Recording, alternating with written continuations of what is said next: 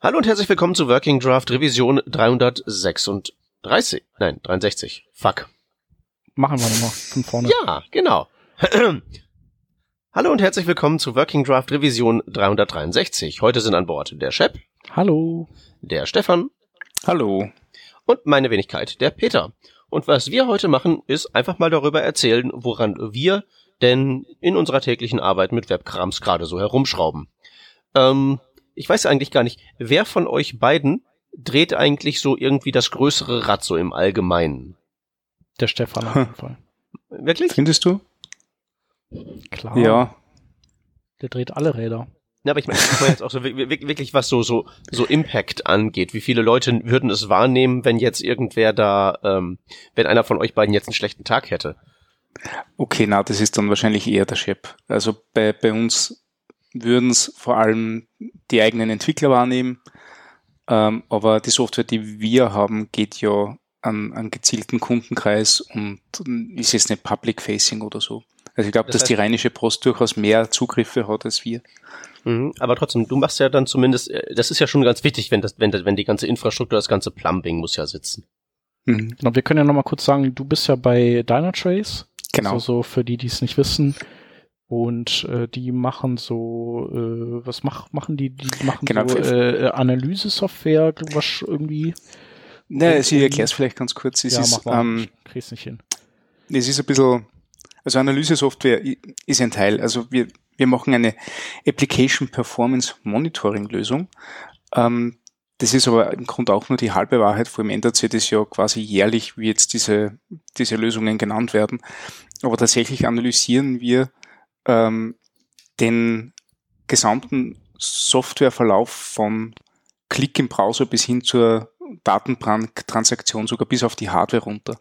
Also unsere Software schafft es, dass sie ein Besuch auf einer Webseite, unter anderem muss man dazu sagen, von, von Benutzerinteraktion bis hin zu jedem einzelnen Schritt über, über, über Hosts, Services, äh, ähm, Java-Code, der ausgeführt wird, Datenbanktransaktionen, die geführt werden und Festplatten, die in Rauch auflösen dadurch, in Zusammenhang bringt.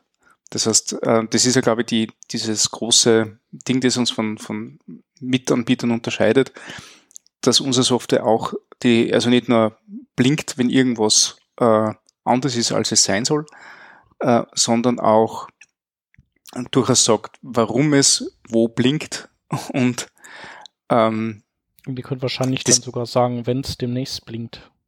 Genau, das ist das, das ist das Spannende jetzt. Also wir, wir haben diese, diese Root-Cause-Analyse. Ähm, wenn jetzt zum Beispiel ein Server keine, keine Bilder mehr ausspuckt, dann können wir sagen, können wir das wahrscheinlich schon vorhersagen, weil wir merken, dass in der Datenbank gerade irgendwelche Dinge total schief gehen.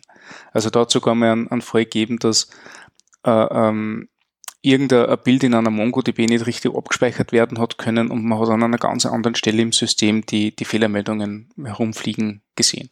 Und diese Zusammenhänge entdecken und ähm, vor allem präventiv vielleicht schon Informationen zu geben, das ist unser, unser Hauptgeschäft, unser Kerngeschäft. Wir unterscheiden da zwischen dem Digital Experience Monitoring, das ist quasi alles, was sie im, im Browser beschäftigt, wo wir auch ähm, auf Zuruf äh, ähm, ganze Klickpfade mit aufzeichnen können. Also wir haben so eine Recorder-Software, wo wir diese, diese Benutzervorgänge wieder nachstellen können, äh, was natürlich für Support-Cases unglaublich hilfreich ist, wenn, keine Ahnung, bei irgendeiner Bank ein Support-Mensch mit einer Kundin telefoniert und äh, die Kundin kriegt so Pop-up, bitte schalten Sie jetzt das Recording ein, dann wird alles mitrekordet und man hat den genauen äh, Klickverlauf äh, äh, festgehalten und kann den wiedergeben. Und die anderen Dinge sind halt ja also wie viele Hosts laufen gerade in meinem Cluster oder wie viele Docker-Container werden pro Minute gestartet und wieder beendet, geht mein Kubernetes-Cluster dort unter oder nicht, also diese ganzen lustigen Cloud-Themen, ähm, die jetzt gerade so aufpoppen. Genau, das du macht man mittlerweile Frontend äh, in, in diesem Kontext, also Genau, also ich, bin- ich bin mit einigen Kollegen jetzt in einer äh, äh, in einer Squad nennen wir das gewesen, also eigentlich in einer ähm, ja, Arbeitsgruppe nennt man das, glaube ich, ähm, in der wir versucht haben, diese, diese äh, Technologie, diese GWT nennt, ich weiß nicht, ob Sie das nur kennt, äh, Austausch gegen etwas, das ein bisschen jünger und spannender ist. Nämlich Angular in dem Fall. Es war eine sehr spannende Entscheidung, aber ähm, für uns eine, sehr passende und gute Entscheidung eigentlich. Das heißt, du bist auch eigentlich fleißig Angular am Kloppen, oder? Ähm, ja, eher ein paar Architekturthemen dahinter. Mhm. Ähm, wir machen halt einige Teams. Mir, mir geht es vor allem jetzt gerade um, um Dinge wie Education und Onboarding für die ganzen Kollegen, die jetzt dann bald mit Angular arbeiten müssen. Das kann man sich so vorstellen wie 120 Java-Developer, die auf arme Frontend-Code schreiben müssen. Also ich glaube, der Peter kann da ein Liedchen davon singen. Aber mhm. in diese Richtung geht's. Und unser Team, also das Team, das, äh, in, in dem auch ich bin, die kümmert sich um die Komponentenbibliothek. Es ist so, dass wir aus dem UX-Team quasi entsprungen sind und äh, jetzt eine wiederverwendbare und stabile Komponentenbibliothek bauen beziehungsweise bauen wollen, dass wir konsistentere Layouts haben. Es ist leider so bei so einer hohen Anzahl an Entwicklern und, und so einem so einem hohen Durchsatz an, an, an Code, der produziert wird und an Features, die, die produziert werden, hast du schnell einmal äh, ähm, Unstimmigkeiten im UI oder in der UX, beziehungsweise Klar. zehn verschiedene Implementierungen von einer bestimmten Komponente, weil sich noch nie wer Gedanken gemacht hat, dass man die vielleicht vereinen könnte in eine. Und da sitzen wir an. Also das ist, das ist die Aufgabe von meinem Team, dort ein, ja, ein bisschen mehr als wir Putzreport zu machen. Mhm. Ja, aber es ist eine äh, coole, coole Aufgabe. Ja, macht total Spaß. Also das sind, sind ganz interessante Themen. Und das, was mir halt so beeindruckt ist, ist, dass die, die Scale ganz eine andere ist, weil du halt extrem viele Menschen hast, die damit arbeiten müssen. Und mhm. Ja, das ist auch einmal ganz, ganz interessant. Ja, das ist wahrscheinlich dann auch äh, Dokumentation beziehungsweise Wissensvermittlung, ja. also das, was du gerade meintest, dass das wahrscheinlich sogar fast das Spannendste noch, also weil äh, Dokumentation alleine, also die, die muss ja schon mal gut sein, aber das heißt ja trotzdem ja. nicht, dass sie gelesen wird. Das heißt, man muss das ja immer noch flankieren mit anderen Dingen, äh, um dann am Ende sicher sein zu können, dass jeder, der da Hand anlegt, ein, ein gewisses äh, Level an Wissen hat. Na, du hast Du hast so coole äh, Fragestellungen wie, also erstens genau, was du sagst, die Dokumentation muss gut sein, aber die musst du teilweise Leuten direkt ins Gesicht drücken. Nicht? Das heißt, du musst unglaublich präsent sein. Leute müssen wissen, dass es dich gibt und dass es dein Team gibt und dass es diese Komponenten gibt. Und du musst sie auch ständig daran erinnern. Äh, und spannend wird es dann vor allem, wenn du ähm, Dinge hast wie was passiert, wenn jemand eine Komponente braucht, die noch nicht in deiner Komponentenbibliothek ist. Wie hm. passiert das dann? Gibt es dort einen, einen Aufruf zur, zur Kollaboration? Oder kann man das bei uns bestellen? Artet das dann irgendwann einmal aus, wenn man das bei uns bestellen kann? Nicht, vor wem erlauben wir äh, Bestellungen? Das sind ganz spannende Fragestellungen, die wir uns jetzt gerade stellen und wo wir schauen, dass wir einen guten Weg finden. Also wir haben mhm. uns dann da tatsächlich auch ein bisschen bei dem Material UI von, von äh, ähm, Angular selbst dran gehalten. Also nicht das, was wir letztens besprochen haben, Peter, nicht diese ja, ich weiß. Ne? Genau das. Und ähm, gehen dort teilweise den Weg über API-Proposals. Das heißt, ähm, wir, wir spezifizieren die API vorher ganz, ganz genau oder sagen wir mal genau genug, damit Leute wissen, was davon zu erwarten haben und nur Veto einlegen können. Also auch mit einer mittlerweile recht großen Gruppe an Entwicklern, die, die durchaus Erfahrung hat mit gewissen UI-Elementen, wie es im vorigen äh, ähm, äh, Cluster, also in, in der vorigen UI waren und die durchaus sagen können, was jetzt gut funktioniert hat und was nicht gut funktioniert hat. Und wir versuchen das Ganze ein bisschen zu vereinen, auch mit Feedback aus unserem UX und UI-Team, ähm, das auch sehr, sehr hilfreich ist. Bei uns auch teilweise dann ganz coole, coole Fehler auffallen, die bis jetzt noch keiner gesehen hat. Also bei einem Ding, das der, der Kollege Lukas jetzt gerade gemacht hat, der ist halt einmal draufgekommen, dass unser, unsere Schriftgröße grundsätzlich einmal so um zwei Pixel variiert durch das UI. Und das ist halt gerade einmal so ein, so ein, ein, ein Unterschied, den du nicht spürst, wann die Sachen nicht nebeneinander sind. Das heißt, wenn du Screen mhm. wechselst und du ist die Schriftgröße auf einmal ein, zwei Pixel unterschiedlich, fällt dir das wahrscheinlich nicht auf. Wenn die Komponenten aber nebeneinander sind, dann fällt dir das ganz, ganz sicher auf. Also das sind echt spannende Geschichten. Wollt ihr denn da eure gesamten Komponenten, ist das alles handgeklöppelt oder wie muss ich mir dieses Anlehnen ans Material UI vorstellen? Ähm, also was wir von Material auf jeden Fall verwenden, ist das CDK. Ich weiß nicht, ob du das kennst. Das ist mhm. die Component Development Kit.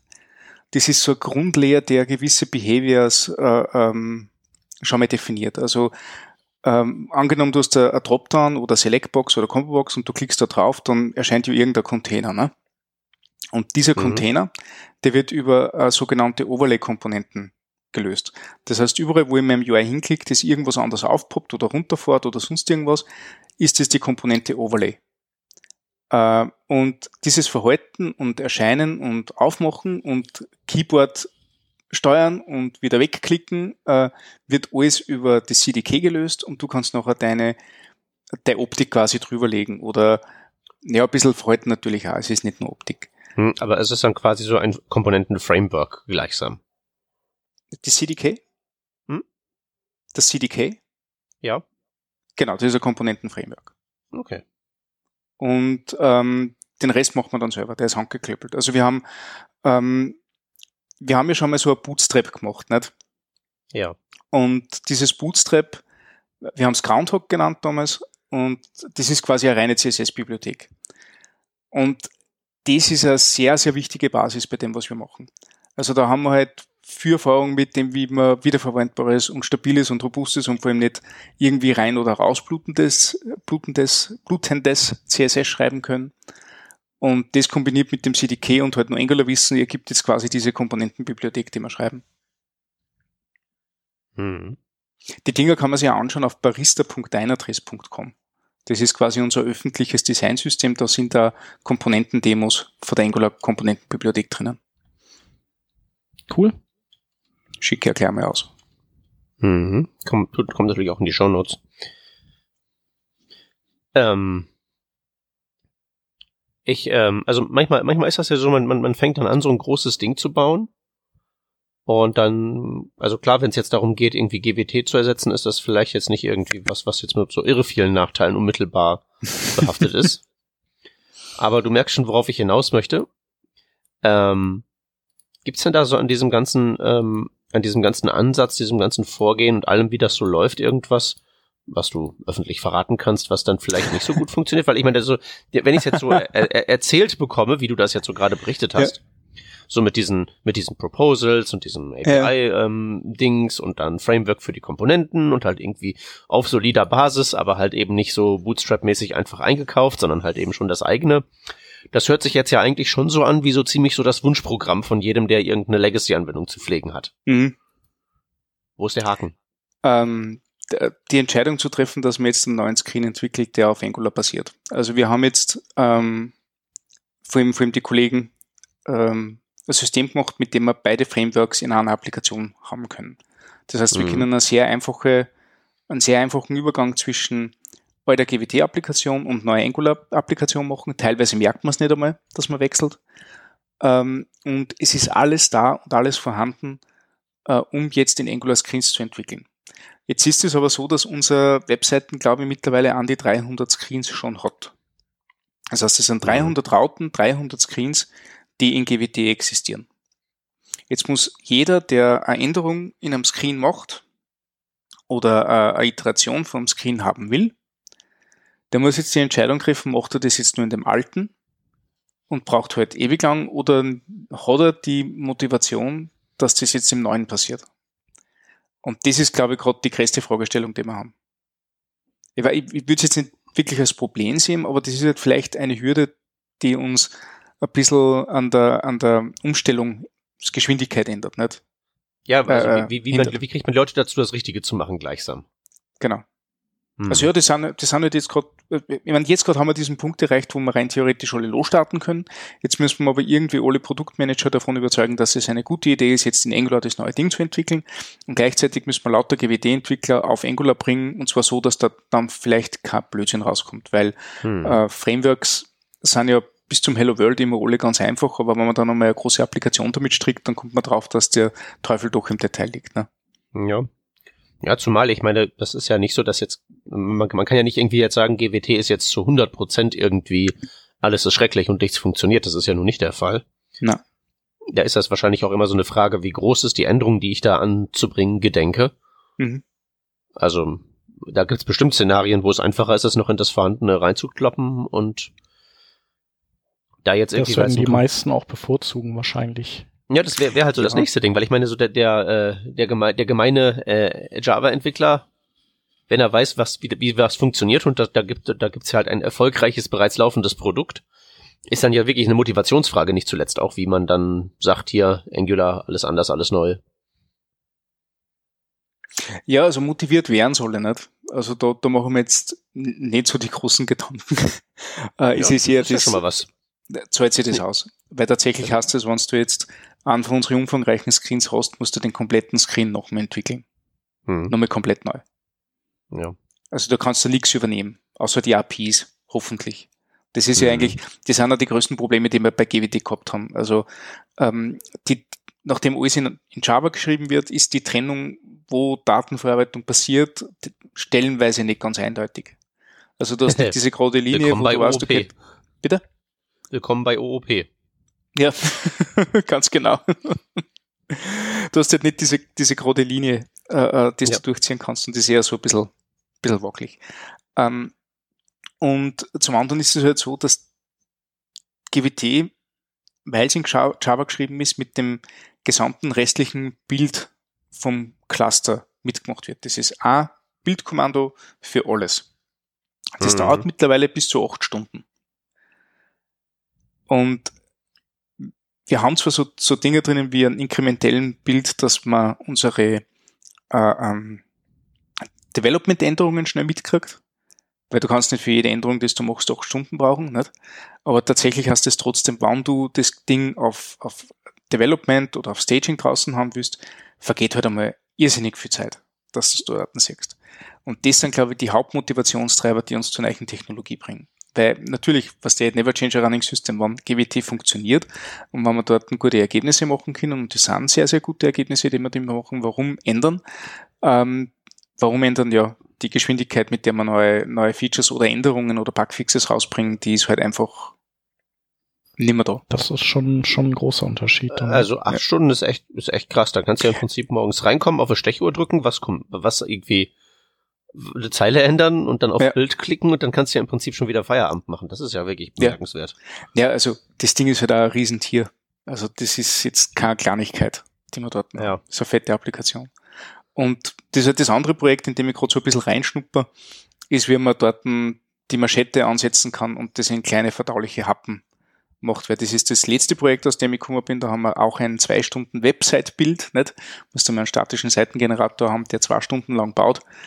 Äh, den haben wir auch in kleine und äh, voneinander unabhängige Teile zerschnitten und ein bisschen einen inkrementellen Bild draufgebröselt, dass man in zwei Minuten die nächste Iteration hat. Wenn du jetzt einen Talk irgendwo einreichen würdest, würdest du das wahrscheinlich Microservices nennen. Ähm, es ist nicht ganz Microservices, weil was mir bei Microservices nicht gefällt, ist, dass dieser HTTP-Layer zur Kommunikation da ist, ne? Hm. wenn man es wenn man's noch, noch Buch macht. Aber es, das, es gibt schon Gemeinsamkeiten. Wenn, wenn, wenn, wenn, wenn, wenn, du, wenn du es gruselig darstellen willst, musst du es den String Layer nennen. ja. Dann, Na, aber in Wirklichkeit ist es eine Komponentisierung der Applikation. Hm. Ja. Ja. Okay, ja. Aber, ähm, gibt es eigentlich irgendwie dann einen Punkt, wo man dann bei, dir, bei, bei euch sagen kann, jetzt ist fertig? Na, also glaube glaub ich eher nicht. Also ich meine, wird es dann jemals irgendwie äh, 0% GWT-Code geben? Ah, okay. Ja, das war doch das Ziel. Das haben wir jetzt einmal so auf zwei Jahre prognostiziert. Mal schauen, ob das wirklich so ist. Mhm. Und Aber, das messt ihr dann auch wirklich so einfach so durch so Lines of Code oder? Äh, die, äh, dass wir auf diese zwei Jahresschätzung kommen sind. Ja, ich meine das so, so, so allgemein. Ich stelle mir das ja auch sehr motivierend vor, wenn man da irgendwie so einen schönen Chart hat, irgendwie auf einem großen Bildschirm und da fällt die Kurve nach unten und das ist der Anteil des GWT-Codes in der gesamten so, ja. ja, also das, das, das missen wir schon. Aber da mhm. sind wir mhm. halt noch in den Startlöchern. Nicht? Wir haben jetzt von unseren 300 Screens einmal drei in Angular. Das sind immerhin ist ein Prozent, ne? Ja, ich wollte es gerade sagen, das ist halt schon mal nichts, was jetzt, was jetzt lächerlich wäre. Hm. Ne? Das kann man schon mal machen. Na, ich denke, das also, geht ja dann auch immer schneller mit der Zeit, weil ihr wahrscheinlich jetzt ständig noch auf irgendwelche, äh, sagen, sagen wir mal, ihr, ihr stoßt auf Dinge, wo ihr neue Komponenten wahrscheinlich für hm. noch bauen müsst. Ja. Also man kann dann nicht baukastenmäßig einfach durchbauen, sondern man stößt dauernd an irgendeine Mauer, weil weil es halt eine Komponente oder eine ja oder eine genau eine Komponente nicht gibt und dann müsst ihr die eben erstmal sorgfältig bauen und dann geht's weiter. Aber mit der Zeit ähm, wird das dann wahrscheinlich auch immer schneller gehen. Hm, ja, hoffentlich. Also da haben wir jetzt gerade das Thema, dass wir in dem Komponentendschungel, den wir haben, die, die, die Komponenten suchen können, die am wichtigsten sind. Also das ist mehr, mehr Bauchgefühl gerade im Moment. Mhm. Aber ja. Und habt ihr dann, äh, habt ihr, also ich weiß nicht, bei Barista, auf der Barista-Seite habt ihr dann so eine Art äh, Komponenten-Bibliotheks-Browser, wo ihr dann so die verschiedenen Komponenten euch auch dann genau. Holen Also das hat der Link, den ich da hergeben habe, das ist quasi, also das überhaupt man gerade im Moment, weil da haben wir mhm. gemerkt, dass das nicht so einfach zu konsumieren ist, wie, wie wir das gern hätten. Und da hast du einen Komponentenbrowser, da siehst du noch auch, also in der nächsten Version, die Komponenten, die schon in Angular existieren. Bei denen, die nicht in Angular existieren, kriegst du so einen kleinen Hinweis, das kannst du bestellen oder selber machen. Äh, und da hast du dann auch so, ein, so, ein, so eine kleine Live-Demo. Also da wird ja wirklich tatsächlich diese eine Komponente eingebunden mit ein bisschen am HTML-Code zum Kopieren und ähm, einer API-Beschreibung, damit du die auskennst. Genau. Mhm. Und das ist hoffentlich ausreichend. Ja. Hm. Ich finde das ja, ich, ich glaube, das ist tatsächlich, ähm, also das, das scheint irgendwie heutzutage so das Ding zu sein. Ähm, so diese, diese heldenhaften Umbauaktionen von irgendwie großen Softwarebrocken im laufenden Betrieb. Also überall, wo ich, überall, wo ich halt jetzt so, ähm, also das, das, das sagt mir, wenn ich mich täusche, aber meine Wahrnehmung ist halt, dass das irgendwie ähm, wirklich ein sehr großes Thema einfach zu sein scheint und wohl, glaube ich, so in der Form auch noch nicht irgendwie gewesen ist. Also ich sehe halt eigentlich nirgendwo, wo ich so ähm, hin und her springe, groß die Greenfield-Projekte, sondern es ist immer irgendwie sowas, ähm, da wollen wir hin, da sind wir und worüber sie dann im Talk erzählen, ist nicht, was ihre tolle neue Architektur ist, sondern was der Migrationspfad ist, mit dem man hm. vom Bestandssystem zur tollen neuen Architektur hinkommt. Das ist ja auch noch, das ist es ja das Schwierigere. Also, obwohl das äh, ja. sowas konzipieren ja auch schon nicht einfach ist, ist äh, dieses Migrieren im laufenden Betrieb halt irgendwie das Schwierigste, weil mhm. natürlich dann, also A, hat man so viel Leg Legacy-Kram und äh, keiner äh, weiß irgendwie genau, was, was da für Funktionen drinstecken. Das heißt, mhm. man muss das irgendwie erstmal alles erfassen, was denn da, was steckt denn da jetzt alles drin an Funktionalität? Und können wir das mit dem neuen alles abbilden und, und wenn nicht, ist das schlimm oder äh, wenn ja, dann äh, müssen wir erstmal sozusagen die Voraussetzungen schaffen in Form von neuen ähm, äh, Utilities und Komponenten, dass, dass wir das machen können. Ja, und dann hast du natürlich auch noch die ganzen Leute, die da äh, geonboardet werden müssen, was, was das Allerschwierigste ist.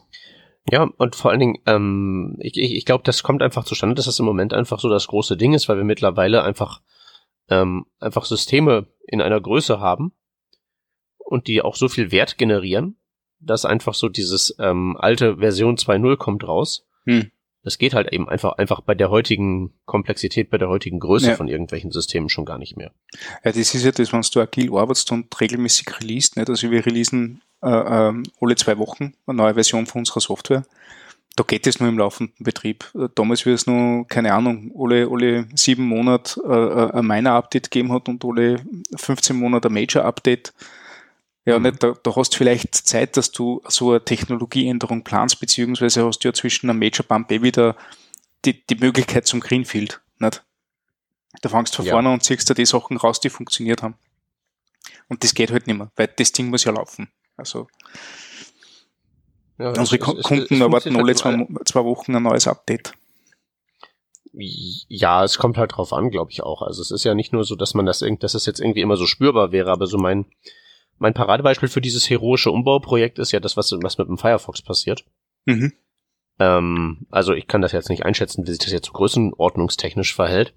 Aber da ist es halt auch genauso, da, da von vorne anzufangen, wäre halt völliger Irrsinn. Und deswegen wird da ja wirklich ähm, übelst an Infrastruktur geschraubt, aber der im Browser rumklickende merkt halt nichts, außer dass es vielleicht ein bisschen schneller wird.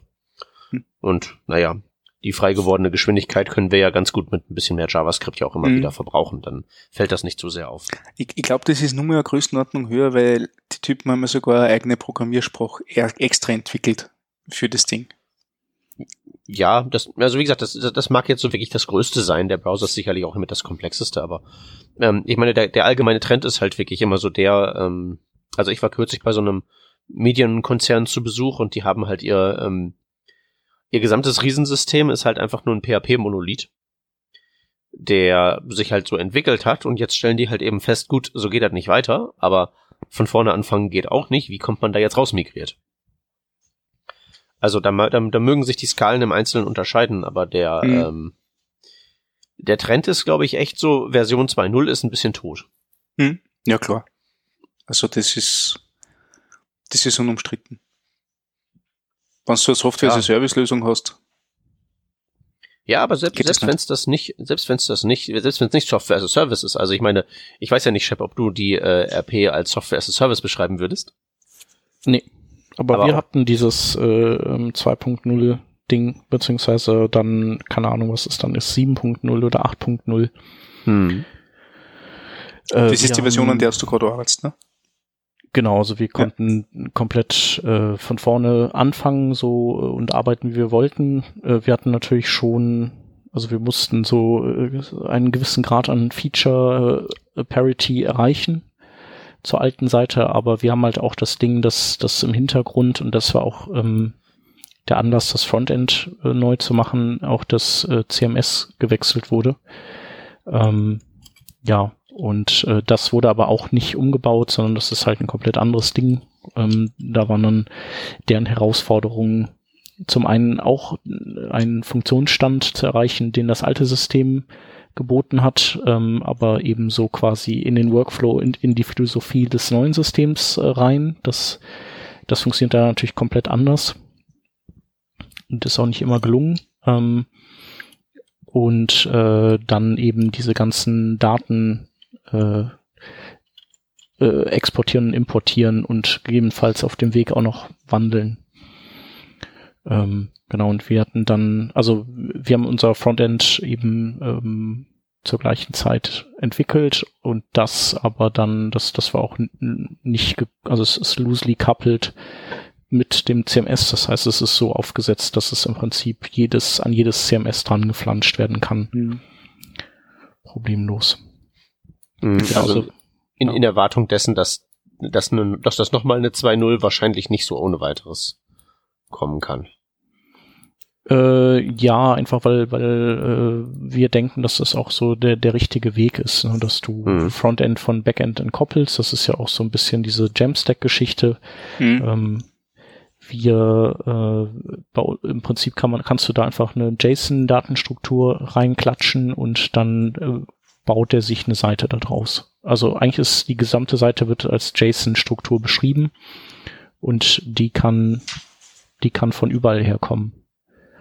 Ähm, und unser Frontend kann eben auch eine SPA sein, wenn es möchte. Also wir können es auch gleichzeitig rendern. Wir sind aber eben, wir sind nicht das ist quasi, wir, haben den, wir sind einen umgekehrten Weg gegangen. Also wir haben nicht ein SPA-Framework genommen und haben das dann serverseitig gerendert, sondern wir haben erstmal ein klassisches Setup genommen und das dann äh, Client äh, enabled sozusagen. Mhm. Genau, und unsere Herausforderung ist eigentlich da, also wir haben diesen Komponentenbaukasten, aber eben äh, auch Leute, die vielleicht nicht so Frontend-affin sind, die aber aus irgendwelchen Gründen ähm, Frontend bauen müssen. Das können zum Beispiel andere Verlage sein, die auch auf diesem, auf dieser neuen Plattform dann äh, gelauncht werden, wo wir nicht unbedingt diejenigen sind, die das dann äh, alles zusammenstöpseln.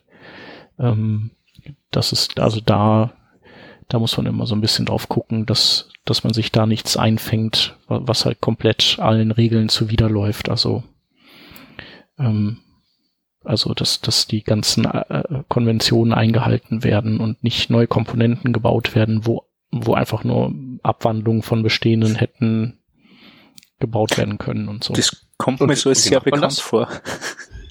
Hm? Und wie macht man das? Wie setzt man das in die Tat um? Ähm, ja, also man, äh, man, ich, also in der Praxis funktioniert das bei uns so, dass wir, ähm, dass wir dokumentieren, dass wir die, äh, dass wir instruieren und irgendwie sagen äh, hier und da und wir können euch was zeigen und so.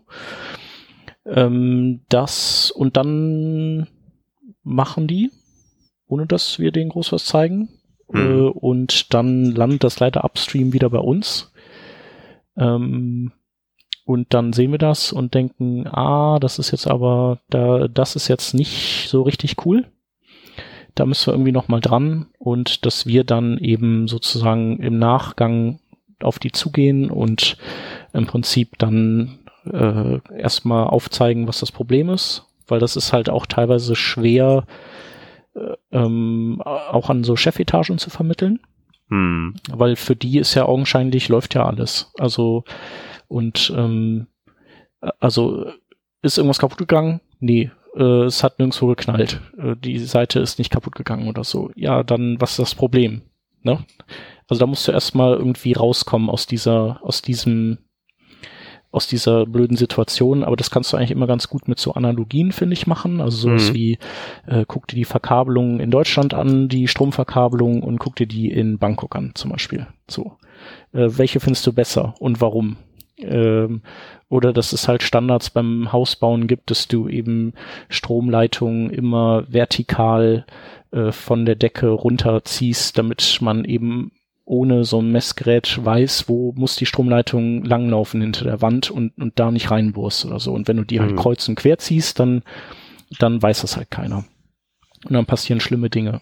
Oder eben das Server-Rack, das von vorne eben gleich aussieht in beiden Fällen, aber wenn du so von hinten drauf guckst, dann hast du eins, wo alle Kabel gelabelt sind und mit Kabelbindern schön verlegt sind. Und das andere, das ist halt so diese, dieser Kabelsalat.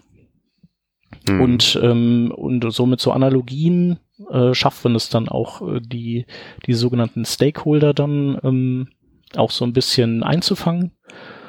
Und ähm, die sind dann auch der Schlüssel dazu, dass man Zugang zu den, zu den Personen hat, die da rumentwickeln und dann ähm, ja, da macht man im Prinzip sowas wie nochmal, also dann, dann erklärt man denen nochmal, was man eigentlich schon erklären wollte, was, was aber damals irgendwie, wo die kein, nicht zugehört haben oder keine Zeit hatten. Und dann macht man, äh, also äh, kann man zum Beispiel die ähm, äh, nicht optimal programmierten Sachen per, per Programming aufarbeiten mhm. so dass die so, dass die so reinkommen. Und dann, wenn, wenn das erledigt ist, dann, dann hat man erstmal so alle Probleme gefixt und dann kann man das per Programming nochmal weiterführen mit einer komplett neuen Komponente. Das finde ich ganz schön, weil dann, dann, dann lernt man es halt auch. Also weil genau. das, der, das, wenn ich es richtig verstanden habe, ist ja erstmal erstmal erstmal kommt es in die Welt und dann gibt's ja sozusagen wieder Vorlage. Ja. Ja, das ist ja eigentlich hervorragend, damit das, damit sich das halt eben dann auch bei den äh, Ausführenden halt eben auch einschleift. Genau.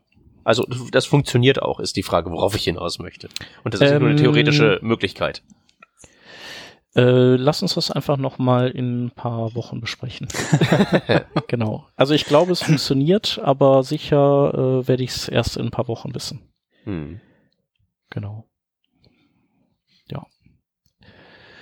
Ähm, ja, aber ich würde sagen, generell sind wir da natürlich in einer etwas ähm, angenehmeren Position als der Stefan, der nicht nur 500 Entwickler irgendwie onboarden muss, also so viel sind es bei uns nicht. Und ähm, dann eben auch noch was im laufenden Betrieb umbauen. Also das, das sind zwei Herausforderungen, die, die also im Vergleich zu denen, die wir haben, dann doch relativ gigantisch sind. Genau. Aber ansonsten, also wir haben auch so eine Komponentenbibliothek und ähm, äh, haben auch einen Komponenten äh, ja, Browser oder wie auch immer, wo man eben sich alles angucken kann. Ähm, ja, so geht in die gleiche Richtung. Cool. Habt ihr den auch online irgendwo? Den haben wir auch online. Äh, also von außen kann zu den? Link schicken. Äh, genau, ich, ähm, ich glaube, den, den kann man auch äh, veröffentlichen. Ich habe nur noch nicht offiziell jetzt Mhm. gefragt, ob wir das machen wollen. Mhm. So, ja, deswegen. Aber ich schicke dir den mal Ich, rüber. ich finde es ja spannend, weil solche Designsysteme und Komponentenbibliotheken, das ist jetzt auch gerade ein totaler Trend. Also die jede Firma äh, äh, hängt sich das gerne ein bisschen so, so um und, und sagt es auch sehr stolz dann her, was sie nicht für, für Komponentenbibliothek gestrickt haben, die Mhm. dann auch in Verwendung ist. Also das ist auch ein sehr interessanter Trend, den es zu Mhm. beobachten gibt. Ich finde diese Komponenten-Browser, die sind natürlich auch immer so ein Beweis dafür, dass die Sachen isoliert funktionieren. Ja. Also allein dafür brauchst du die schon.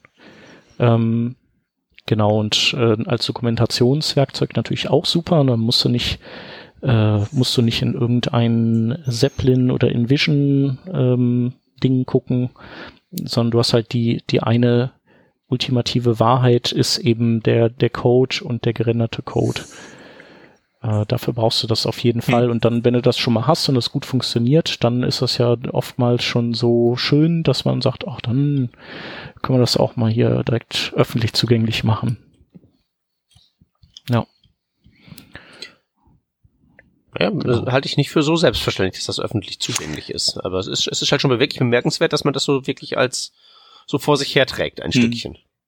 Wir, wir haben Es könnte genauso gut äh, irgendwie, es könnte genauso gut irgendwie im internen Netzwerk versauern. also wir haben, wir haben tatsächlich eine, eine interne und eine externe Version unserer Bibliothek. Also das, was, was über Barista Dynatrace.com erreichbar ist, ist eine zum Teil abgespeckte Variante, weil unser Designsystem noch viel, viel mehr Ressourcen hat, die man konsumieren kann. Und da sind wirklich dann auch Dinge dabei, die jetzt nicht unbedingt äh, ähm, nach außen sollen. Wie zum Beispiel PowerPoint Slide Deck oder solche Dinge. Oder die, die Font, die wir verwenden, für die wir doch einige tausend Dollar im Jahr zahlen, äh, die wollen wir auch nicht als öffentlichen Download draußen haben. Aber der Rest, ne, raus damit. Mhm. Ja. Ja, ansonsten ist und bei uns noch das, also eine Besonderheit, dass es, äh, dass das Ganze skinbar ist. Also es ist so aufgebaut wurde, dass eben mehrere Verlage dieses System nutzen können und ähm, da äh, stilistische Anpassungen machen können und die äh, findet man auch online schon. Die anderen Verlage, die das nutzen, also rponline.de ist quasi so die, die erste Präsenz damit und dann gibt es die WZ, also die Westdeutsche Zeitung. WZ.de, die nutzen das jetzt auch und äh, dann die Aachener Zeitung und Aachener Nachrichten. Und Ja, so es, es, so. es sieht verwandt aus, ja doch. Das Ja. Menü und so. Genau, wobei ich, also das sind jetzt so, Cool. äh, die, die Skins haben eben nicht wir gemacht von den anderen Verlagen und da gibt's noch so ein paar Sachen, die wir dann eben, äh, wie vorhin erwähnt, gerade schleifen müssen, aber im Großen und Ganzen äh, ist ja jetzt nicht so viel gemacht worden, also es, es äh, sieht auf jeden Fall gut aus und ich finde sogar tatsächlich, dass die äh, ein sehr gutes Händchen jetzt bei der WZ zum Beispiel hatten mit der Typografie. Mhm. Also die gefällt mir ganz gut, so die, Mhm. die Wahl der Schriften Ähm, und so. Da habt ihr aber denen doch einige, einige Dinge vorgelegt, weil ich merke gerade so äh, äh, performance-technisch dieses Font-Swapping und solchen Dingen, nicht, die, Mhm. die sind halt schon wirklich Details, nicht? Und wenn du sagst, dass die mit Frontend eher so nichts am Hut haben, das sind jetzt nicht unbedingt Dinge, die man, äh, die man sofort implementiert, wo man gerade einmal lernt, wie man, wie man blau als Farbe anwendet in einem CSS-File. Ja, genau. Also das ist da schon schon alles eingebacken, also quasi so ein so ein Grundrahmen, der der so viele Dinge regelt.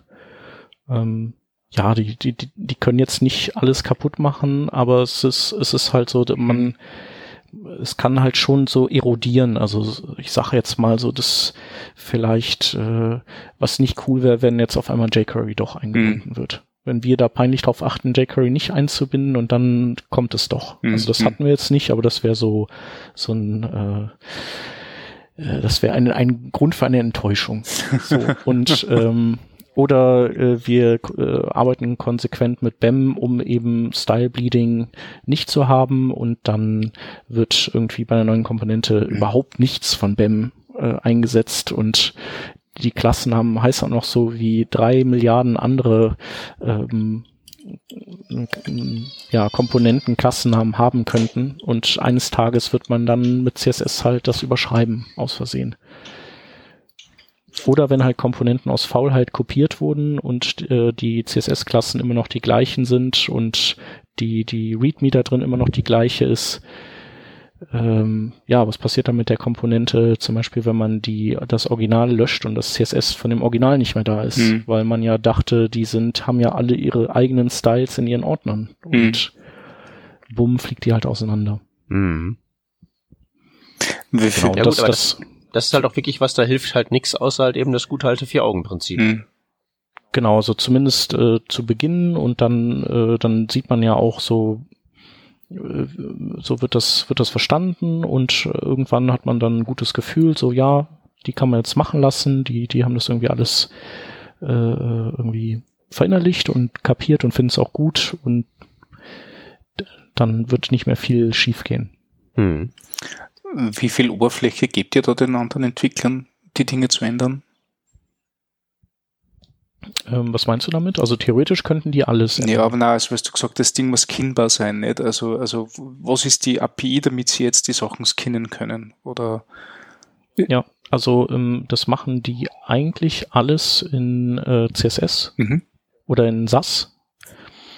Und äh, die, wir exportieren eben bestimmte SAS-Variablen auch nach vorne raus fürs JavaScript, so dass wir die dann, dass die dahin propagiert werden, mhm. sowas um, und eigentlich kannst du damit schon, schon vieles machen. Im Endeffekt, es sind halt alles äh, Newsmedien, die äh, vorwiegend schwarze Schrift auf weißem Grund mit wei äh, viel Weißraum brauchen, äh, große Bilder und ähm, da gibt's halt einfach bestimmte Trends. Letztlich ähneln die sich halt alle schon. Mhm. Ja, ich wollte es gerade sagen, also normalerweise, ähm, das ist ja bei Komponenten-Libraries immer so das Schwierige, dass man das irgendwie allgemein genug gestaltet, dass es recycelbar ist, aber halt schon anpassbar und spezifisch. Das ist, die sind ja eigentlich einander zuwiderlaufende Anforderungen, aber wenn du wirklich halt Nachrichtenseiten baust und dann gegebenenfalls dann über einen Verlag hinweg halt auch eine ganze Menge von denen ausrollst, das stelle ich mir recht ähm, nützlich vor. Also einfach so Ressourcen ressourcenschonend halt auch gleichbleibende Qualität über das ganze, über so sämtliche Betätigungsfelder und alle Zeitungen und so zu haben und alles. Genau, das halt so diese typischen Synergie-Geschichten und äh, geht natürlich einher mit einem gewissen Individualitätseinbuße. Äh, ähm, aber ja, meistens ist es ja jetzt zum Beispiel bei diesen, äh, also vielleicht bei Westdeutscher Zeitung und Rheinische Post ist, gibt es eine Überschneidung noch von Leuten, die die besuchen. Aber ähm, das sind dann bei Aachenern zum Beispiel die Leute, die da äh, die lesen, die werden die Rheinische Post zwar vielleicht gar nicht so oft öffnen und die werden das dann auch gar nicht ähm, wissen, dass es da so zwei Medien gibt, die, die ungefähr, die sich ähneln. Ja. Ich, ich, ich bin mir auch gar nicht sicher, ob das dann so ein großer Störfaktor wäre, ganz ehrlich. Da kaufst du zwei, zwei, zwei Zeitungen am Kiosk, sind sich auch relativ ähnlich. Mhm. Und du findest dich dann wenigstens darin zu, zurecht und weißt schon, wo alles ist und wie, wie so, Vielleicht, was du unter Menü erwarten zu erwarten ja. hast und so halt eben Standardkomponenten. Vielleicht ist da die Akzeptanz dann sogar größer, weil tatsächlich lebt eine Zeitung eh hauptsächlich von Typografie und von Farben und nicht jetzt unbedingt von sehr elaboraten Designs. Nee, und vor allen Dingen die ganzen Komponenten müssen halt primär erstmal funktionieren. Die ja. sind halt wirklich nur die Dienstleister für halt eben den Text. Also das fände ich nicht schlecht, wenn alles so aussehen würde. Würde ich nehmen. Ja, ja du, du lernst natürlich auch irgendwann so ein bestimmtes Bedienschema und äh, kannst mhm. es dann überall anwenden. Und äh, es gab ja auch diese damals den Relaunch äh, von der Zeit. Äh, das war ja dann war ja die Information Architects, die das äh, ja die die das ge designt haben sozusagen. Mhm. Und ähm, deren Handschrift hat man halt auch überall wieder gefunden. Also ähm, bei allen möglichen Medien, in denen die dann, an denen die beteiligt waren, so wie man, wie es halt früher irgendwie einen Autodesigner gab, der so alle möglichen, ein italienischer, der alle möglichen Autos gezeichnet hat und wo man dann auch so immer wieder Ähnlichkeiten sieht. Mhm. Ja. Nee, schon in Ordnung. Genau, und äh, es ist trotzdem so, also kein Verlag hätte jetzt, äh, muss dieses Frontend-Framework benutzen. Also die hätten, also das stand denen komplett frei, sich auch für, für eine komplett eigene Geschichte zu entscheiden. Aber ähm, die haben natürlich auch, also die wollen gerne aufbauen auf, auf dem Kram, den wir schon entwickelt haben. Also es sind schon so viele Sachen dabei, wo die sagen so, oh ja, das, äh, da haben wir Lust drauf. So, Mhm. Also da, da geht, da geht, denke ich, auch das, das modernere CMS mit einher, oder? Ja, äh, aber nicht unbedingt. Also äh, das, das hätte, da hätte man auch was anderes dran flanschen können. Und okay, aber das würde wahrscheinlich keiner wollen, weil moderneres CMS ist ja immer auch eine feine Sache für die, die den ganzen Tag da drin verbringen. Ja, also das moderne CMS, das ist, äh, das ist so von oben verordnet, das muss. Also da, haben, Okay. da können die nicht, äh, leider nicht äh, irgendwie sich das aussuchen. Ähm, die werden also nach und nach umgestellt und ähm, es gibt aber auch zwei Publikationen, die wurden umgestellt, bevor das neue Frontend äh, fertig war und die haben halt noch das alte Frontend. Äh, das ist äh, der Trierer Merkur, glaube ich, und noch irgendeine Publikation. Mhm. Ich glaube, Saarbrückener Zeitung. Genau, und da, da kann man halt sehen, so, so war das vorher und ähm, genau, das war aber auch schon so am Ende seiner, äh, seiner Fahnenstange, bevor das sich selbst desintegriert hätte. Also weil eben nicht komponentenbasiert, nicht BEM und wenn man da mal so die Elemente inspiziert, dann findet man ganz viele wunderliche Dinge. Und es passiert, und es gibt auch ganz viele Bugs, die halt so irgendwelche Race Conditions sind und ja, Wie man es halt Genau. früher so hatte, ne? Hm. ja, genau. Ja.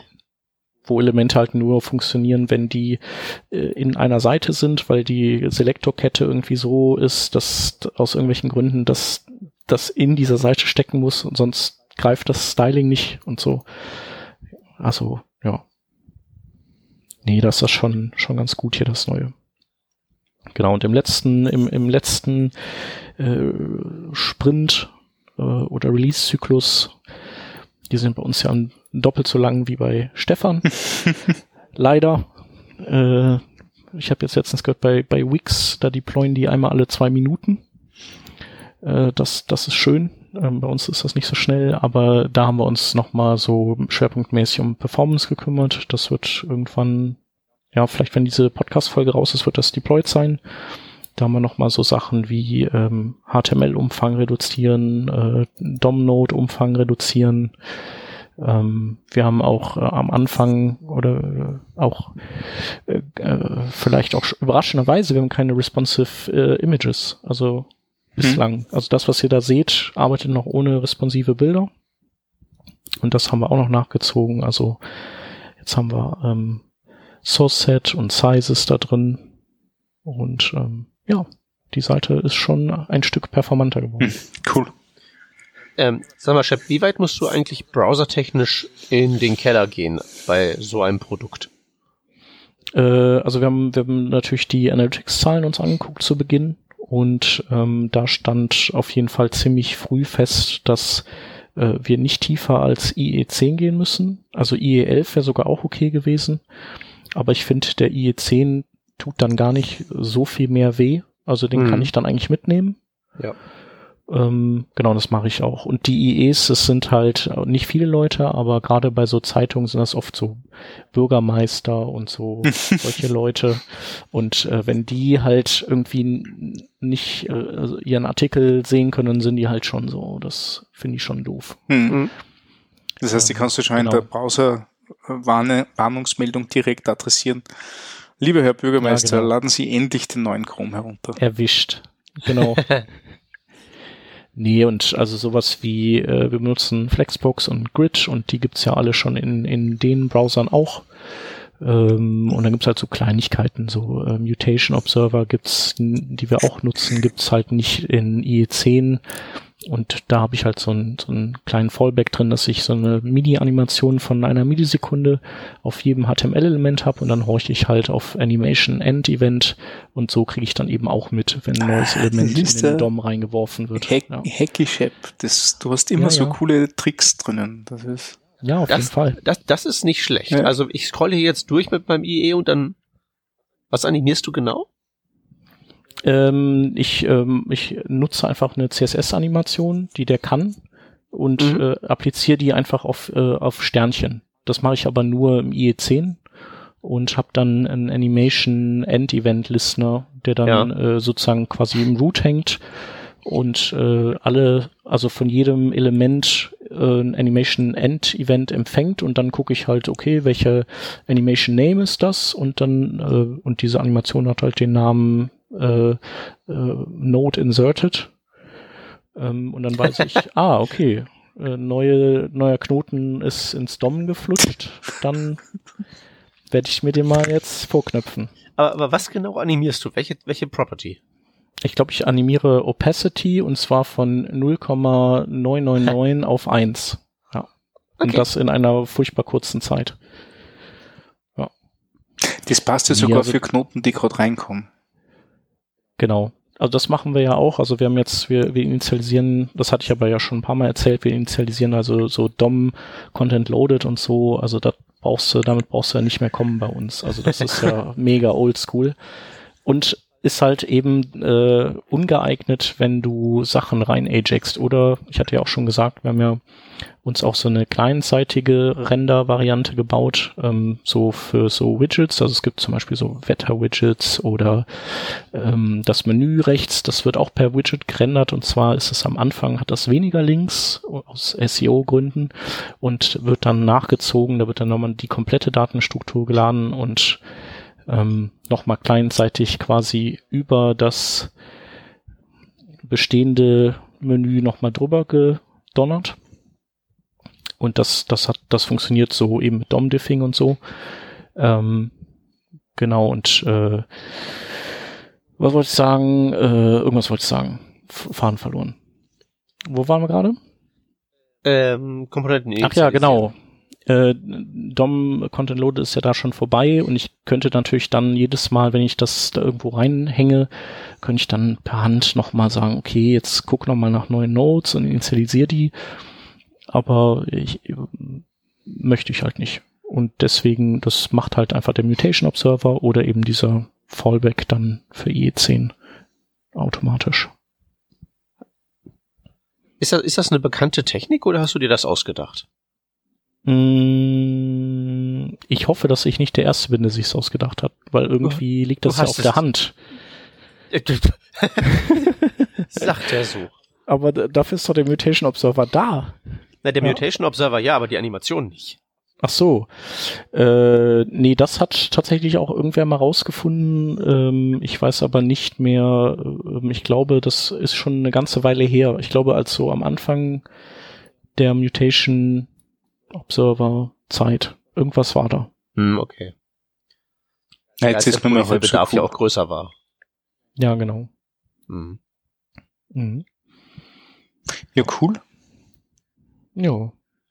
Nee, aber da kann man auf, also bei so einem Projekt, äh, ich bin ja, ich mache ja eigentlich, vielleicht bin ich ja auch schon so ein bisschen exotisch, weil die meisten Leute machen ja ganz viel so SPAs und es wird ganz viel JavaScript ge in die Tasten gehauen und äh, die dengeln Angular und React und Vue und ich dengel halt das gerade gar nicht und ähm, trotzdem kann man, kann man sich da unfassbar auch austoben, was man alles in so eine Webseite reinkneten kann. Mhm.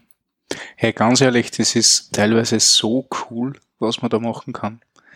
Und so eine spannende Aufgabe. Also Ja. ich finde ja, ich finde ja Frameworks mittlerweile langweilig. Muss ich ganz ehrlich sagen. Aber Ja, und vor allen Dingen, also es, es ist halt eben tatsächlich auch immer die Frage, also das ist heutzutage die Default-Lösung für alles Mögliche. hm, Aber also äh, so wie so wie man so wie man sich als Entwickler hin und wieder die Frage stellen sollte, wann hat zuletzt mal eine Version 2.0 was besser gemacht? Ist glaube ich auch die Frage berechtigt, wann hat zuletzt mehr JavaScript ein Informationsangebot besser gemacht? hm, Also ähm, Genau, das brauchst du, brauchst du eigentlich nicht. Leider haben wir, also wir haben recht viel durch, durch die Werbung. Also das ist so ist uns ja natürlich schon ein Dorn im Auge. Ja, es, also das ist auch wirklich ein Trauerspiel, was die da teilweise zusammenprogrammieren. Da wird ein Megabyte äh, React Zeugs geladen und dann ist das immer noch äh, im Development-Modus und nicht auf Production. Und du hast tausend Ausgaben auf der Konsole und so. Oder es äh, sich in Events reingehängt wird und die dann und oder nicht debounced wird und so Zeugs. Das ist echt nicht cool. Das ist echt nicht cool, aber du, Shep, trägst ja zumindest zum Problem nicht bei. Nee. Weißt du, es Genau. könnte halt ich baue unser JavaScript weg, damit die Drittanbieter das wieder alles wegholzen können. Ja, das werden die halt tun, so oder so, ob du es wegbaust oder nicht. Und deswegen ist das auch schon, ist das halt ganz gut. Und dann gibt's halt eben auch noch die Parasiten wie meine Wenigkeit, so mit Werbeblocker. Mhm. Den haben wir Ähm, auch eingebaut. Werbeblocker, ähm, Detection. Werbeblocker, Ja, es Blocker. scheint ja, Ist auch gar nicht so schwer. äh, funktioniert aber nicht so richtig gut. Bei uns? Ja, Bei RP Online? Guck mal bei RP Online, nicht bei Ja. WZ. Ah, ja, da bin ich. Okay, was Das hast du für einen? Äh, ich habe äh, hier den äh, U-Block Origin. Hm, den habe ich auch getestet. Also ich, ich kann auf der Rheinischen nichts lesen. Was Okay. hast du? Ich habe Adblock Plus Ja. Hm. und Ghostery. Strange. Strange, strange. Ja. Ja, Ghostery habe ich getestet, Adblock äh, und Adblock Plus und uBlock Origin. Hm. Du hast nicht zufälligerweise Einblick äh, da rein, was so äh, Adblocker, Blocker für die Bounce Rate tun. Äh, ich könnte da Einblick äh, haben. Ich kann, wenn, wenn ich das interessiert, kann ich da mal irgendwann noch mal gucken. Ja, ach, wenn wir es jetzt Ich habe sie wegen- nicht, ich kann sie noch nicht, wir haben äh, auf jeden Fall äh, Leute, die, äh, die das auch, die diese Zahlen sich angucken und ich Hm. weiß auch, dass die das also nach dem ähm, nach der Adblocker Blocker Einführung ähm, äh, haben wir die Zahlen auch gehört. Ich kann mich aber nicht mehr dran erinnern. Hm. Ja, nee, ist ja auch nicht wichtig, aber das ist halt nur, weil so mein Reflex wäre halt eben, wenn ich sowas sehe, ja, okay, gehe ich halt woanders hin. Mhm. Aber, Ja, machen auch viele, klar.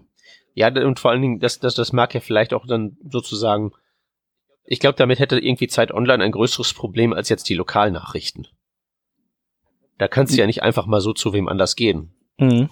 Ja, tatsächlich äh, lesen auch viele die Rheinische Post wegen des Lokal, äh, wegen des Lokalen. Also die äh, diese ganzen äh, überregionalen Sachen äh, sind jetzt nicht unbedingt schlecht, aber da äh, kann man sich eben nicht so absetzen von anderen. Das und Ja. das können andere auch wahrscheinlich auch besser. Also nicht, es gibt schon so ein paar Dinge, die die Rheinische Post wirklich gut kann.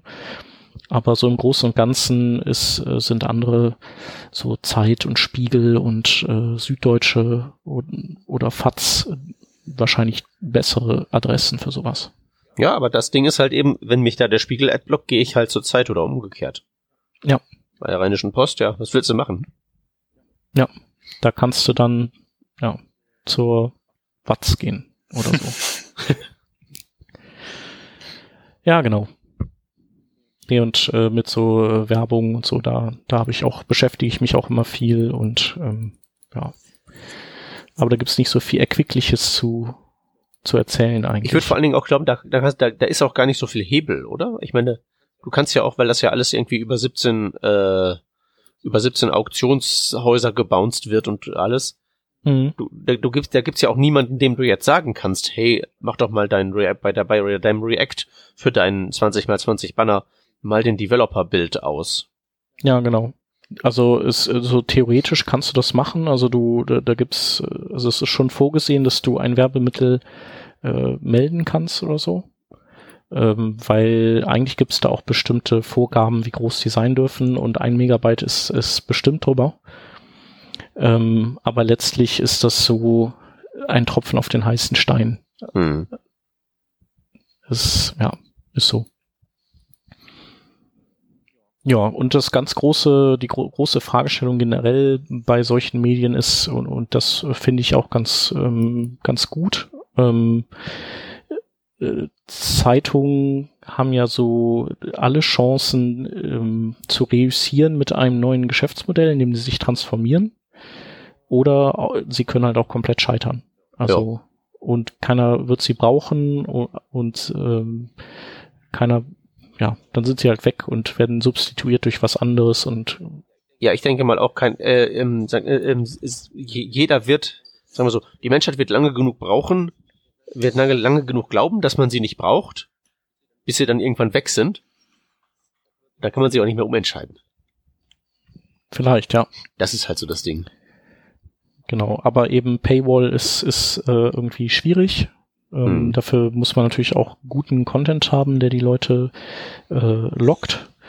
Ähm, das ist halt so eine Herausforderung, den, den zu haben, damit die Paywall funktioniert und äh, die Alternative ist tatsächlich eben Werbung und weil die Preise immer weiter runtergehen und durch DSGVO und E-Privacy vielleicht sogar tendenziell eher noch weiter, weil so Facebook und Google dann natürlich ihre äh, Tracking-Vorteile ähm, ausspielen können und äh, die, die Werber zu sich ziehen. Ähm, äh, da hilft dann halt einfach nur noch mehr Werbung rein donnern. Ja, wieso werden denn eigentlich die Preise weniger? Äh, also, keine Ahnung. Ich glaube einfach, weil, weil man so viele ähm, Plätze hat, über die man Werbung ausspielen kann. Und äh, früher war halt so eine Zeitung noch was Besonderes und mittlerweile ist sie das gar nicht mehr so. Die, die hat halt Masse noch, aber die ist eben einfach nicht äh, ein kein exklusives Umfeld mehr. Mhm. Hm. Ja. Tja. Mal sehen. Aber äh, mal gucken, wo die Reise hingeht. Äh, macht auf jeden Fall Spaß und wir gucken, dass wir irgendwie so alles Mögliche möglichst optimal zusammenbekommen. Mhm. Mhm. Ja, ich bin auch bei, bei diesem ganzen Werbekrempel ähm, sehr interessiert. Es gibt da ja die Theorie, dass das ja eine Spekulationsblase primär ist.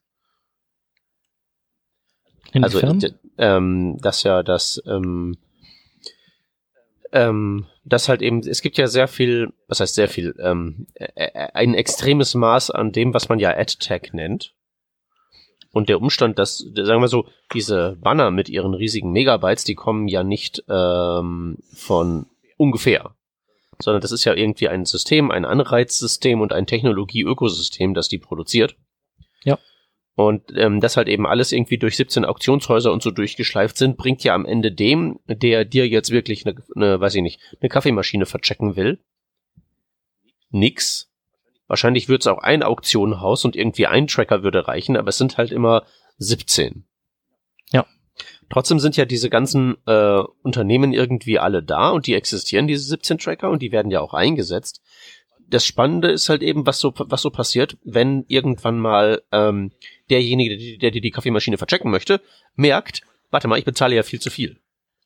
Aus irgendeinem Grund, entweder weil er es merkt oder weil aus irgendwelchen anderen Gründen, von wegen, weiß ich nicht, Finanzkrise 2.0 oder so, plötzlich das Budget ein zusammenschrumpft. Mhm. Weißt du, was ich meine? Also, dass, dass ich halt, dass halt, dass halt die Frage wirklich ist, wie viel von diesem ganzen Ad-Tech, was halt eben auch diese Entwicklung zu diesen aufgeblasenen ähm, Bannern ja auch mit antreibt und zu diesen Vielzahl an Trackern, wie viel davon tatsächlich alleine überlebensfähig wäre, wenn nicht alle glauben würden, dass da so unglaublich viel Wert generiert würde, beziehungsweise wenn halt nicht Investoren da so viel Geld reinschieben würden. Ja.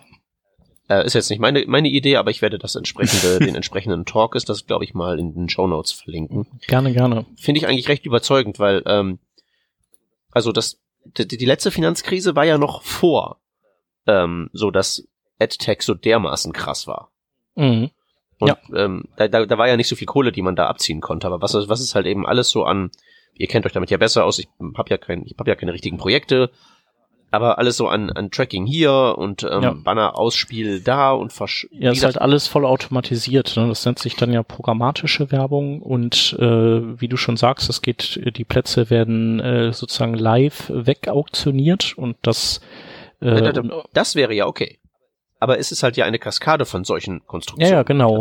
Also richtig. Also das, das ist eine Kaskade und, trotzdem, und jeder hat trotzdem noch seinen Tracker drin, auch wenn er den Platz gar nicht belegt und das Ding weitergibt an den nächsten, damit er dann äh, vielleicht abrechnen kann gegenüber dem nächsten oder vielleicht will er gar nicht abrechnen, sondern er verkauft dann die Daten trotzdem weiter. So, ohne dass er dann eine Werbung reingeladen hat. Und eigentlich hm. wäre Werbung ja auch wahrscheinlich wäre Werbung gar nicht so, so bekackt, äh, wenn sie äh, so wäre, wie sie 2008 war. Also dass man sich, äh, dass man einen Vermarkter hat und der, bei dem bucht man Werbeplätze und der hat halt dann die Rheinische Post im Portfolio und dann spielt er die Sachen da aus und sagt seinem Kunden hier, ich habe unter anderem die Rheinische Post ausgewählt und ähm, ja, dann sind das eben nicht 3000 Requests und 70.000 Tracker, sondern vielleicht nur einer und 10 Requests oder fünf. Und vielleicht, und vielleicht muss es dann halt auch nicht so animieren und blinken. Das wäre mir fast noch, also das wäre so, das, äh, das wäre dann die, die nächste Problemstufe, die, die aber schon so äh, aus heutiger Sicht so ein bisschen Richtung Luxusproblem geht. Ja. Ja, trotzdem, ich, äh, ja. Aber ja, also genau. So werben wie im Jahr 2000, das wäre schön. ja, es ist halt, es ist halt wirklich mittlerweile, ähm, also es hat halt wirklich Maße angenommen, wo ich Leuten, die, die, die ich gro die ich flüchtig kenne, hänge ich halt so ein Piehole irgendwo in die Wohnung, wenn sie mal nicht aufpassen. Weil das, das geht halt so nicht. So Internet ja. gerade. Das, das ist, da ist an vielen Stellen sehr viel Handlungsbedarf. Ja. Ja, und das ist halt auch ein Sicherheitsproblem, ne? Also hat man ja auch mitbekommen hier mit diesen äh, Trackern, die, die so dein sozusagen ein Fingerprinting gemacht haben von dir, indem die versteckte Formulare einfach, also über diese Werbeplätze ausgespielt haben und mhm. dann hat dein Browser die Login-Daten für in dem Fall die Rheinische Post eben automatisch eingefüllt, weil das eine hieß E-Mail und das andere und könnte sogar Passwort sein und dann gut, die greifen wahrscheinlich äh, nur E-Mail ab, aber wer weiß es, vielleicht greifen die auch das Passwort ab. Und damit ja, also meine, erkennen die dich auf jeder Seite. Nicht, selbst wenn sie es nicht abzugreifen gedenken, derjenige, der sie dann hackt, der wird das Passwort abgreifen wollen. Also das ist halt eben auch noch ein Effekt der Kaskade, dass man dann natürlich auch, das, wie du richtig sagtest, für die Sicherheit nicht so, nicht so ganz ideal ist. Ja, genau, da bis vor kurzem konntest du ja auch äh, die, äh, die Navigation hijacken. Da gab's ja so, ich weiß nicht, habt ihr auf dem Handy bestimmt auch schon mal gehabt, dass ihr auf eine Seite, auf eine Seite wart und auf einmal wurdet ihr weggeleitet und dann habt ihr irgendwie ein iPhone gewonnen und das Handy fing an so zu rappeln und ihr konntet auch mit dem Back-Button gar nicht mehr zurück zur eigentlichen Seite, die ihr gelesen Ich habe so manches Telefon debuggen dürfen, das sich in dem Zustand befand, ja. Ja. Genau, das geht ja neuerdings äh, zumindest unter Chrome nicht mehr, weil die das, ähm, die, die äh, untersagen das für iFrames, mit denen man nicht mindestens einmal interagiert hat. Ähm, also das, das ist schon ganz cool. Mhm. Aber äh, halt so, es gibt Tonnen dieser Beispiele. Ja, aber ähm, solche Sachen, aber das, das, das ist ja auch, ähm, was, was halt auch schön ist, ist, jetzt haben wir von irgendwie, da wird was untergeschoben und gehackt. Ich finde ja auch das Szenario des Kaufens eigentlich ganz schön. Was man ja mit der, mit der gemeinen Chrome-Extension ja heutzutage ganz gerne macht, wenn man irgendwem die Daten klauen möchte. Also Szenario, ich habe irgendwie die Rheinische Post und da ähm, sind Google Ads drauf. Da ähm, müsste halt eben entweder die Rheinische Post oder Google von irgendeinem shady Laden gekauft werden. Aber wenn ich halt so eine Tracker-Kaskade habe, reicht es ja, wenn, weiß ich nicht, irgendwas Kriminelles äh, einfach mal so ein, so, so ein Investment tätigt und, eine, und irgendwen aus der Kaskade einfach mal wegshoppt. Kriegt ja keiner mit. Ja, naja, ne? Malware wurde ja auch schon verteilt über. Malware wurde äh, verteilt und ich meine, da hilft ja auch keine Datenschutzerklärung mehr, weil ja der Datenschutzerklärende seine eigene Kaskade ja höchstwahrscheinlich gar nicht überblickt. Nö, nee, nee. Geht auch nicht. Nee. Ja, mal sehen.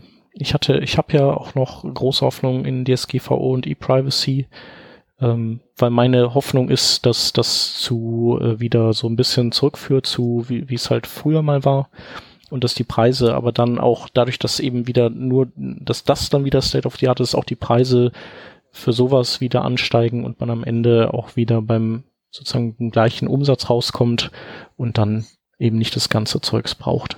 Entweder das oder alle gehen zu Facebook. Ja. Genau. Und woran arbeitest du gerade, Peter? Äh, ich würde eigentlich ganz gerne jetzt angesichts der fort, fortschrittenen, Uhr, fortgeschrittenen Uhrzeit an dem äh, Ende der Sendung arbeiten. Ja, sehr gut. Kann ich guter guter Übergang. Perfekt. Es, es, es, hätte auch thematisch nicht so ganz gepasst. Also ihr jetzt hier so Big Picture und hier. Ähm, ja, ich dachte, du würdest vielleicht wieder an einem neuen Präsentationsframework arbeiten für nee, dich selbst. Nein, nein, nein, nein, nein. Ich äh, habe letztens. Ähm, ich bin mehr oder minder dabei, zentrale Funktionen von CSS gerade in JavaScript zu reimplementieren. Mhm. Ah, okay. Das ist ja auch im Trend gerade. Äh, ja, aber ich, äh, also ich mache damit aber was anderes als die, als die da. Okay.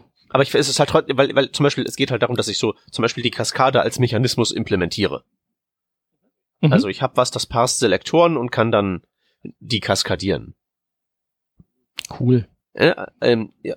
Findest du das cool? Ich frage mich gerade, warum. nicht, ich, ich taufe es äh, JS äh, Style Sheets. JSSS.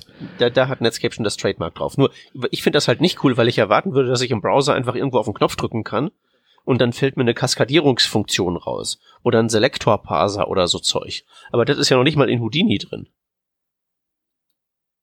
Hm. Ja, so habe ich nämlich auch geschaut und dann angefangen zu tippen. Naja, erzähle ich ein andermal. Lass uns mal, ähm, Die Links machen, oder? äh, genau, die Links machen. Äh, Das Chef, ist ja auch nur Einsatz. einer. Genau. Äh, ich wollte die Werbetrommel rühren für das Dachfest, was für äh, Deutschland, Österreich, Schweiz Fest äh, am 10. und 11. November in München. Ähm, das von Google angezettelt wurde, aber auch von anderen Menschen mit angeschoben wird. Und ähm, da gibt's ganz viele interessante Talks und es kostet auch nicht die Welt für zwei Tage Konferenz. Deswegen ähm, vielleicht ist das ja was für euch oder für Leute aus der Münchner Ecke. Äh, Dachfest 2018. Genau. Wunderbar. Dann ähm, würde ich mal sagen, bringen wir die Sendung zu einem Ende. Wir danken fürs Zuhören, weisen an dieser Stelle nochmal kurz darauf hin, dass man A, uns sponsoren kann, wenn ihr mögt. Wir ähm, bewerben euer Produkt oder wir suchen euch neue Kollegen, falls ihr zufälligerweise Entwickler braucht. Wir genießen das Gehör von da so einigen. Schreibt uns einfach eine E-Mail. Ansonsten ähm, könnt ihr uns auch gerne Kommentare schreiben, uns auf Social Media verfolgen. Wir sind auf Twitter, wir sind auf Facebook zu finden und wir sind ja nun auch auf Patreon zu finden. Und äh, da hat sich tatsächlich, obwohl wir nun wahrlich nicht so wahnsinnig viel Werbung dafür gemacht haben, doch eine ganz schöne ähm, Liste von freundlichen Spendern eingefunden. Und wir wollen mal die, die jetzt neu hinzugekommen sind, mit einem persönlichen Dankeschön ähm, noch beschenken. Das wären Florian, Markus, Martin, Oliver, VP und gerade eben frisch noch eingetrudelt der Andreas. Wir danken euch und wir melden uns nochmal bei euch mit äh, einer kleinen E-Mail und vielleicht kriegt ihr auch noch ein ganz, ganz kleines besonderes Geschenk von uns demnächst. Falls ihr nicht Patreon werden wollt und uns nicht sponsern wollt, könnt ihr trotzdem bei uns Gast werden. Schreibt uns auch dafür einfach eine E-Mail. Ich würde sagen, damit können wir uns fürs Zuhören bedanken. Und nächstes Mal erzähle ich wirklich, was ich eigentlich da so an CSS schraube. Bis dahin. Tschüssi. Ciao. Tschüss.